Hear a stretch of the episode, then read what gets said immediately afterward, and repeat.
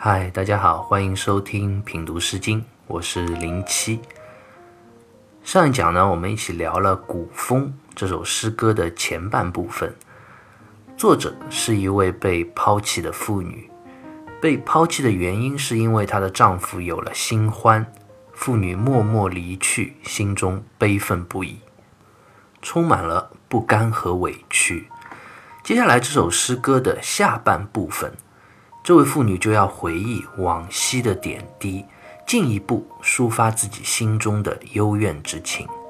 我们接着来看这首诗歌的第四段。就其深矣，方知周之；就其浅矣，永之由之。何有何无，民免求之；凡民有丧，匍匐救之。就其深矣，方知周之。这个“方”指的就是小竹筏，“舟”就是指小船。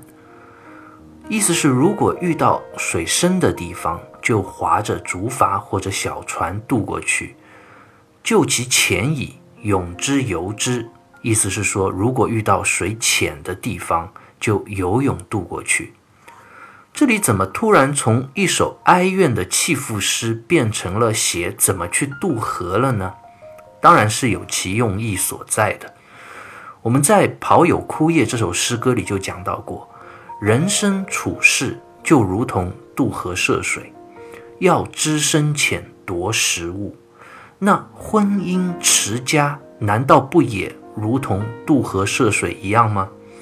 经营一个家庭，其实是需要懂得时宜和智慧的。我猜想，可能是这位诗歌的主人，也就这位妇女，应该是在她离别的路上，独自落寞的这样走啊走，走到了一个河边的渡口，望着眼前的河水，触景生情。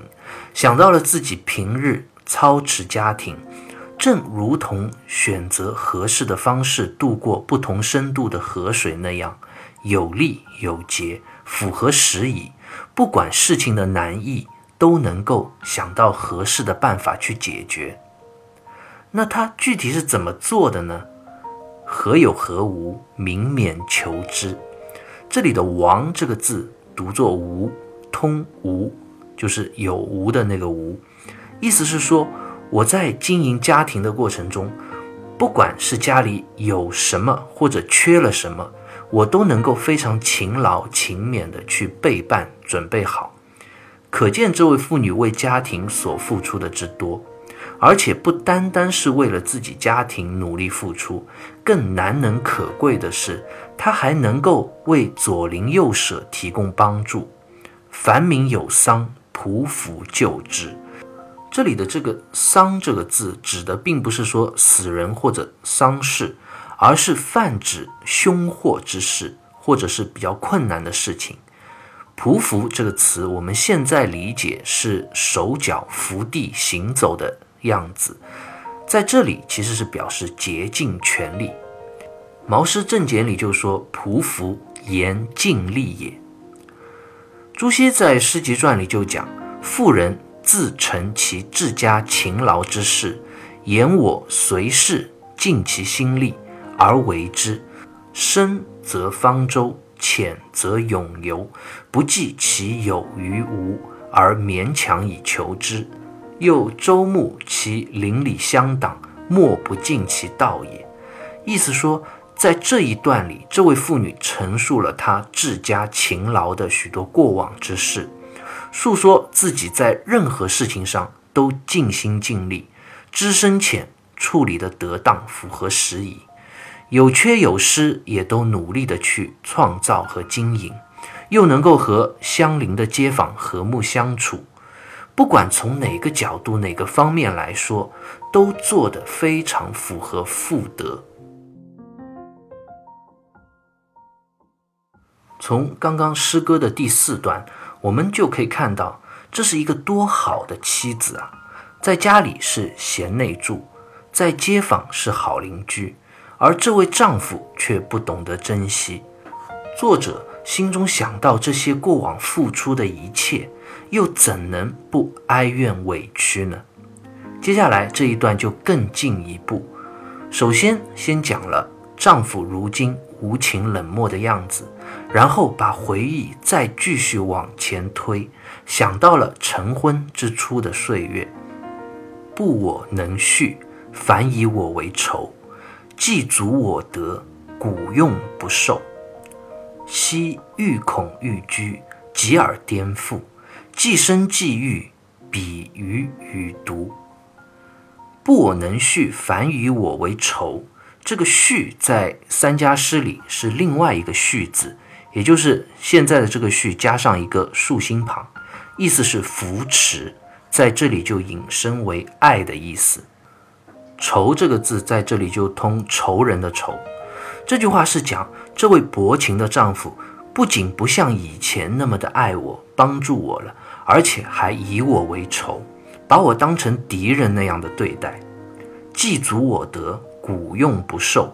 阻就是为难、拒绝之意，古就是商品。《毛氏正解》里就说：“既难却我，隐蔽我之善。”我修妇道而视之，记其察己，犹见书外，如卖物之不受。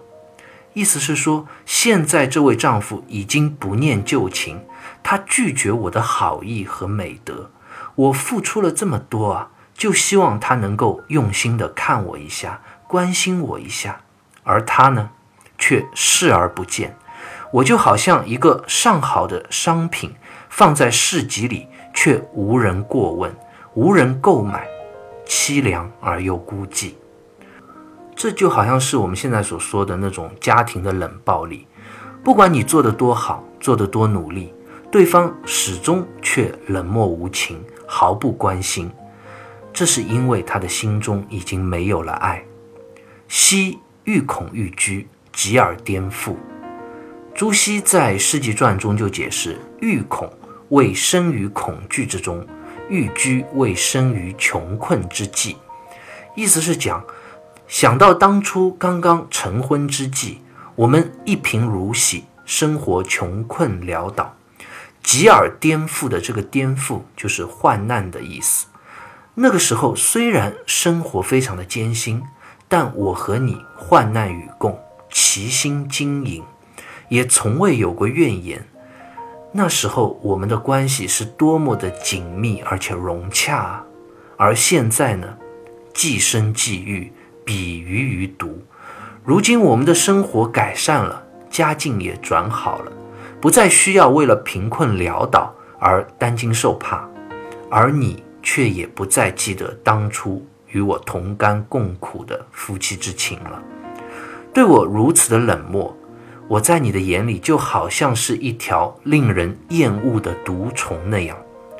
作者在这里如泣如诉，痛诉了丈夫丝毫不顾及当年同甘共苦的岁月，如今却将我这样无情的抛弃。我们现在其实也经常会说到一些成语，比如“贫贱之知”“糟糠之妻”这两个成语，其实都是出自《后汉书》中的。贫贱之知不可忘，糟糠之妻不下堂。这样一句话，糟糠就是指酒糟米糠这种比较粗劣的食物，是以前穷人用来充饥用的。意思是讲，在你贫困潦倒的时候，那些愿意与你相交的朋友才是真朋友，千万不要忘却。在你患难困苦的时候，陪伴你的爱人妻子。也是绝不能抛弃的。人生总有起起伏伏，这是很经常的事情。而这些困苦和起伏，绝对不是完全负面的。我觉得人生的低谷，对于我们每个人来说，至少有两点非常积极的作用。它就好像是一面镜子，一方面我们可以用它来照到我们自己。让我们看清楚自己到底有多大的能力、多大的承受力和意志力，在面对生命中的低谷的时候，我们是不是能有这样的意志力去不断的历练自己，让自己在艰苦的环境下依然能够奋勇向前？而另外一方面，这面镜子还能够照亮我们身边的朋友、亲人和爱人。哪些人会在你最落魄的时候离你而去？哪些人会陪你走到底？当每个人飞黄腾达或者功名显赫的时候，身边总是不会少许许多多的朋友或者爱慕者、钦佩者。但是，一个有着正常判断力的人是不会被表象所迷惑的，会看清哪些人是真正的对你好。哪些人只是因为你的权势或者你的财富而接近你？而检验这些人最好的方法，就是回想一下自己当初你最困难的时候，那些对你不离不弃的人有哪些？《古风》这首诗歌的作者，这位妇女就是这样一位糟糠之妻。她在她丈夫最穷困潦倒的时候，依然不离不弃。与她患难与共，撑起了整个家庭，而这位丈夫呢，却是完完全全一个反面教材。他早已经把这些过往的同甘共苦都忘得一干二净了。现在生活好了，家境也改善了，就开始嫌弃这位年老色衰的妻子，将她抛弃，冷漠无情之甚啊！让我们读者也倍感不公和心酸。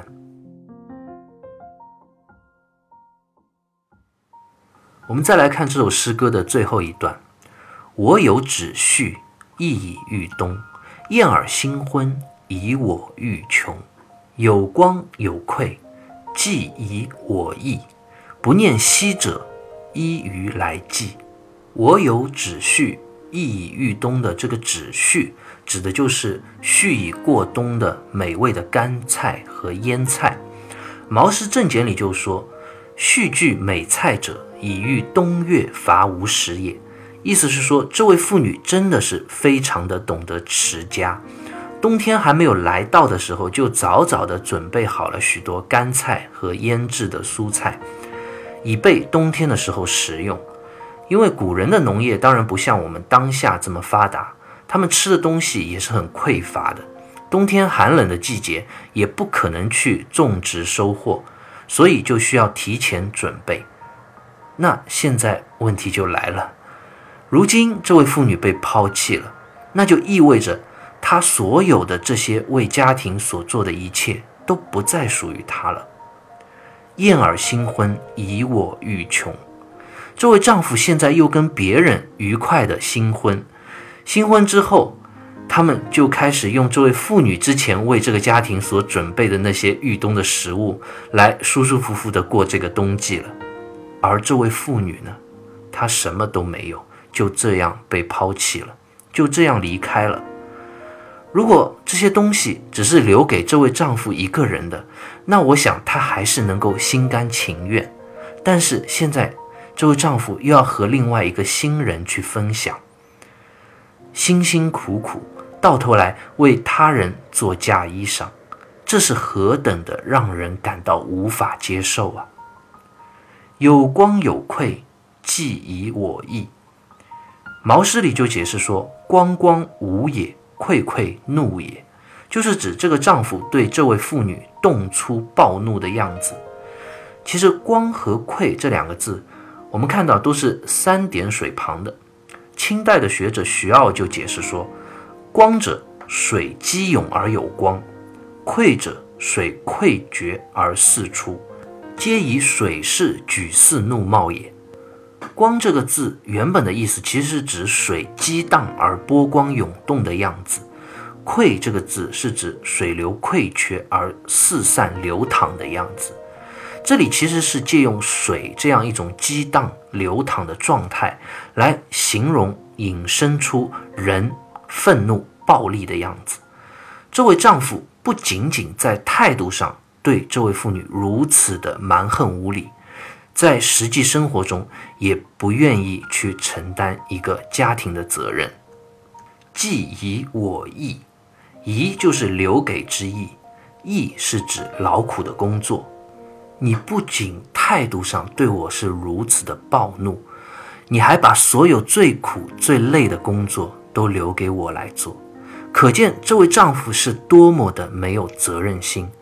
无情地虐待这位妇女，不念昔者，依于来计。于是我的意思。计这个字，王先谦在十三家一集书里就说，它通爱，也就是上面一个既然的既，下面一个心字底，这个字读爱，也是现在我们所说的爱这个字的古文写法。所以这里的计，也就是爱的意思。这诗歌的最后一句话，也是诗歌作者最后的窥探。哎，你这位冷漠的薄情郎，完全已经不再顾念我们的过去，而我却心中还有那样一份爱啊！所以，我现在也做不到像你这样的冷酷无情。古风这首诗歌读到这里就读完了，六段的文字叙事和抒情相互交融。抒发出了作者内心因为被丈夫抛弃而无比委屈痛苦的情绪。我们现在读起来也依然非常的感人。